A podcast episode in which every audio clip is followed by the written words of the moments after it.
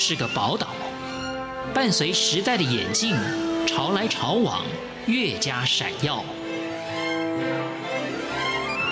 欢迎收听《潮台湾》，发现台湾的美好。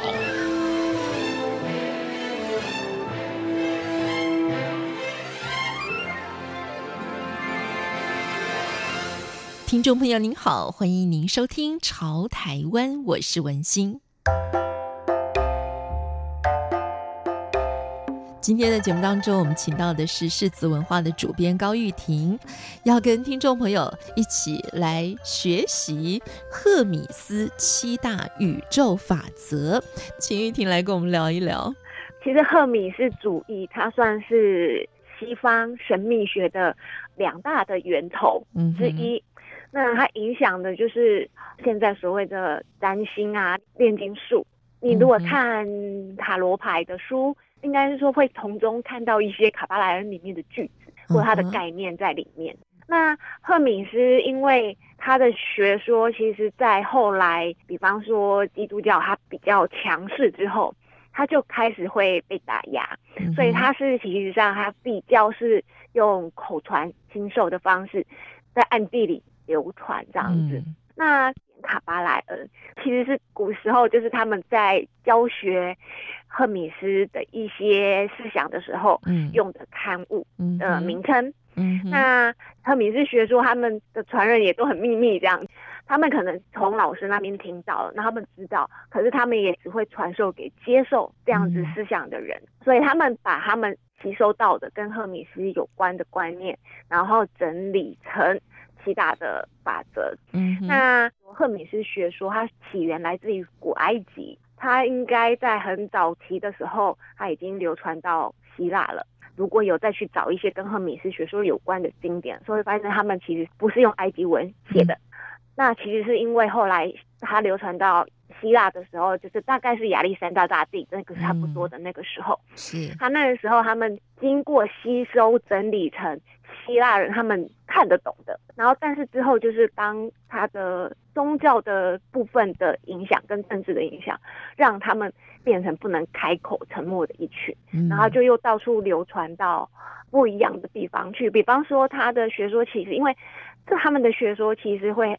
呃蛮正视人，蛮强调人其实是。可以了解神的，了解造物主的这样子，嗯、因为以前在如果很宗教环境，我们不敢把自己看得高一点，嗯，嗯，对，我们都是在神权底下生活的这样子。但因为这个学说的起来，人开始觉得说我其实是可以有突破的，嗯、所以他们过去来讲，就是说他们其实也影响了文艺复兴时期的兴起。那慢慢的就是说，当然他就说他就是一直在地底下活动这样子，然后慢慢的流传。那呃，现在有很多的思潮的一些概念，甚至是宗教的概念，嗯，里面都有包含一点呃，这七大宇宙法则里面会提到的概念这样子。他们是不是彼此有互相影响？因为因为他到处流传嘛，他只是在私底下流传，嗯，那会不会影响后人的一些想法的概念？因为他是我们如果把七大宇宙法则看成是。一个大纲，那你你知道大纲之后，嗯、每一个人的思考跟每一个人的想法，他会从这个大纲里面再创造出更多他自己的理解，跟他看到的更多的小法则。嗯，所以说，比方说，呃，就连后来比较近现在的新思潮，嗯哼，经营思潮的想法，它其实你如果细部去看里面它的一些原则，它其实。也脱不开这七大宇宙法则里面的一些概念。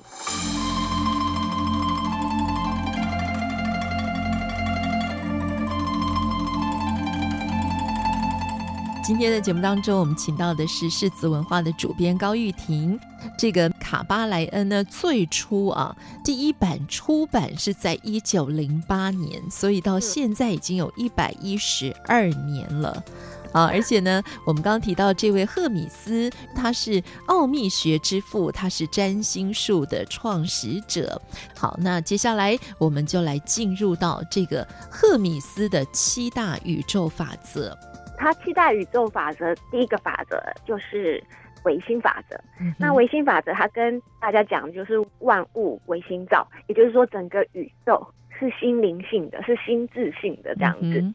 现在有很多，我们现在有很多想法跟很多思想的概念，就是说，其实心灵的力量非常大。如果你的心灵上或心智上有做好某一些调整的话，其实你能改变的东西是看得到的，就是整个宇宙，因为我们也是宇宙的一部分，所以不管是造物主还是我们，都是心智性的这样子。嗯，那。第二个法则讲的是一致法则。那一致法则的意思就是以他们的那个格言来讲，就是其上如其下，其下如其上。那我们从比较物理的层面来看的话，嗯，比方说我们看到小草的生长，你知道它要生长，它可能需要阳光、水，还有一些基本的它的吸收养分的方式，你大概就可以理解一个大树，他们可能会有差异，但是它里面其实是有他们相似的地方。所以，我们比方我们在做一些研究的时候，我们通常可以见微知著这个概念上来讲，就是因为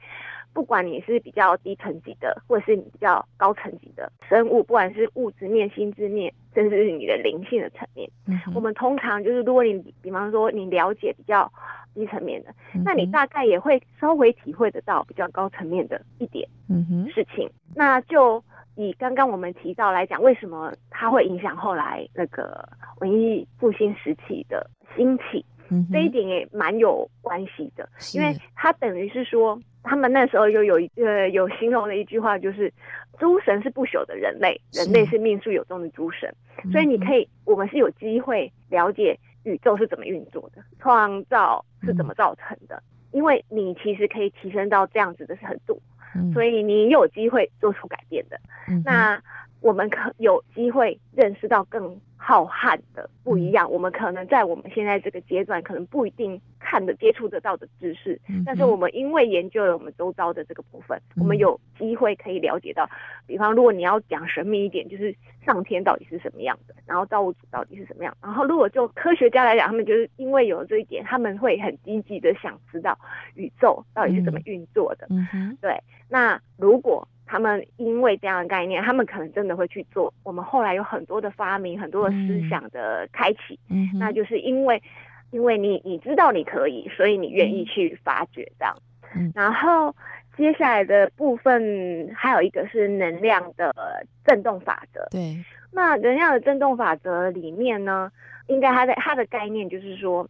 我们每个不同层级的。生物甚至是物质面的东西，其实都是在震动的。嗯，它有不同的能量的频率这样子，嗯、然后有高有低。只是我们，比方说，它可能它的震动的越越不快，还是越快，它可能看起来是静止的，可是它其实是都是还是震动。嗯、所以我们现在有很多，也许思想的概念都会告诉你啊，不管是我们看得到的实体的生物、嗯、实体的物质，还是我们的想法、我们的行动，都是带有能量的这样子。那既然我们知道说我们能量是我们有能量，然后我们会不一样的振动频率，那我们就可以透过提升我们的能量，嗯，振动频率，去改变一些，或者是提升我们自己。那甚至它可以影响别人。那所谓吸引力的法则，其实它就有这个概念在它的背后，因为所有的想法是振动的，这样子，它也是能量。那你可能会。影响，或者是说你有可能你自己这样想，嗯、那这样子的震动方式，它会找到对的频率的人过来。哦、那在另外一个层面来，因为其实宇宙法则是告诉你宇宙是这样子做的，你会觉得好像那我们就只能在这样子的法则下运作。你逃脱不了的那种感觉，嗯，但是其实，在这样子的运作的过程中，我们还是有能做的事情。嗯，比方说，同样一件事，它一定会发生，但是如果你提升你的频率，或者是拉到比较高的阶级的时候，嗯，它同样发生了，可是你也许就比较不会受那么大的影响，可能你的心境、你的作为或什么，你就会比较不一样。嗯，那我们在。在认识这些知识的时候，我们就是不断的在提升。嗯，那所以你在提升，你提到比较高的频率的时候，你就可以比较用远观的态度看这个运作，那你比较不受影响。这样子，嗯、第四个法则是两极法则。嗯，那两极法则告诉我们是说，如果它是同样性质的一件事，它一定有它对立的两面。比方说，以温度来讲，一定会有冷跟热。嗯，可是你看不到极端的冷跟热，但是你你会有中间的很多比较，所以它是程度上的不同，就像我们的情感层面一样，会从很勇敢跟很怯懦，然后到中间的比较勇敢、比较怯懦，嗯，和不一样的。嗯、那还是告诉我们，宇宙的各种万事万物都是这个样子的，是。所以呢，它没有绝对的对，跟没有绝对的错。那你就是在这个过程中，我们不断的去思考，怎么样会更好一些些，嗯哼，或者是你看到你很不喜欢的，有些人是到恨的程度，嗯，有人只是不喜欢的程度，嗯，有人很爱，嗯，有人到疯狂的程度，是还是不一样的程度的这样子。那这些就是说，呃，如果我们常常去看事情的这样子的两面，呃，多去思考，你在看事情也会有。比较不会那么一定不是这样，就一定是那样的那种看法，这样因为你会知道说它其实程度上有变。接下来第五个法则是律动循环法则，它比较是让我们去看待外在环境的一些某些的变化，比方说一定会有兴亡，是但是亡了之后，它又会再摆回来，嗯，又会诞生的开始，是。对。那所以不管是你看朝代。看事情的演变或是什么，它其实会是这样子的变动的。当它，比方说到左边的高点的时候，它一定会在某个时候荡回嗯右边的高点。我们会在这个过程中体会到它中间的一些过程，这样子。那所以说，这个也拿来可以看到我们一些人性的部分。嗯比方说，你很纵情享乐的人，就比较容易体会到很大的痛苦。但是你平常性情本来就是不太容易很波动太大很大的很大的开心，你感受到的痛苦跟快乐就不会那么明显，因为它就是这样子的摆动。那接下来英国法则，英国法则我们比较常听到，对，就是不管是在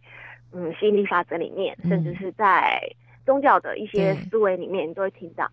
它的概念，就是说所有事都是有因有果的，嗯，而且它是一连串。下来的，嗯，你其实有时候你无法追溯到最终的那个因，但是它就是一连串的事件下来。嗯，那我们常常会说所谓的偶然，嗯，是因为我们可能找不到当中的因果关系，嗯，所以我们只能把它。那个说明为偶然这样子，因为我们看不到的过程中，它可能也有它自然的因果在变动，嗯、然后只是在它来到我们眼前的时候变成这个样子，我们觉得是意外，我们觉得是偶然，嗯、但其实它还是有它的前后的影响的事件，整个脉络一连串下来，嗯、一直到来到你的面前这样子，对。然后另外一个是阴阳法则，那阴阳法则它。比较不是我们所想象的，完全是那种性别上的。它其实它的阳性跟阴性的法则，它比较强调一个是阳性的法则，它比较是放出去的能量；那阴性法则比较属于是比较接受性的能量。那一般我们的人来讲，我们很容易受影响的人，就是他的阴的那一面应该就是比较强。但是如果世界上你如果看到他可能可以影响很多人的那些人。嗯他的阳性的那一面，就是属于他比较强势的那一面。嗯，那他用这里面的法则，就是这七个法则里面，他其实是互相有关系的。是，那你在看我们宇宙一些事情，或者是看我们周遭的事情的一些变动的时候，嗯、你会发现啊，可能不是只有一个法则在做。比方说，阳性能量很强的人，他要去影响阴性的，他可能也会牵涉到震动的法则。能量震动的法则这样子，嗯，会有频率有频率的问题，是。那这样子里面，它背后就还有它的因果的关系，会造成嗯。现在的可能它的影响它的事件这样子，嗯，那所以说这七大宇宙法则，我们知道这样子的法则，那你要怎么去过我们的生活？就是我们要自己去定我们的细则。好，那今天呢，非常的谢谢世子文化的主编高玉婷，谢谢玉婷呢，把这个赫米斯七大宇宙法则跟我们一起分享，希望大家可以呃借由研究它的法则的真谛啊，也可以好好的应用在我们的人生当中，也希望呢能够为很多的朋友寻求到生命的解答。谢谢。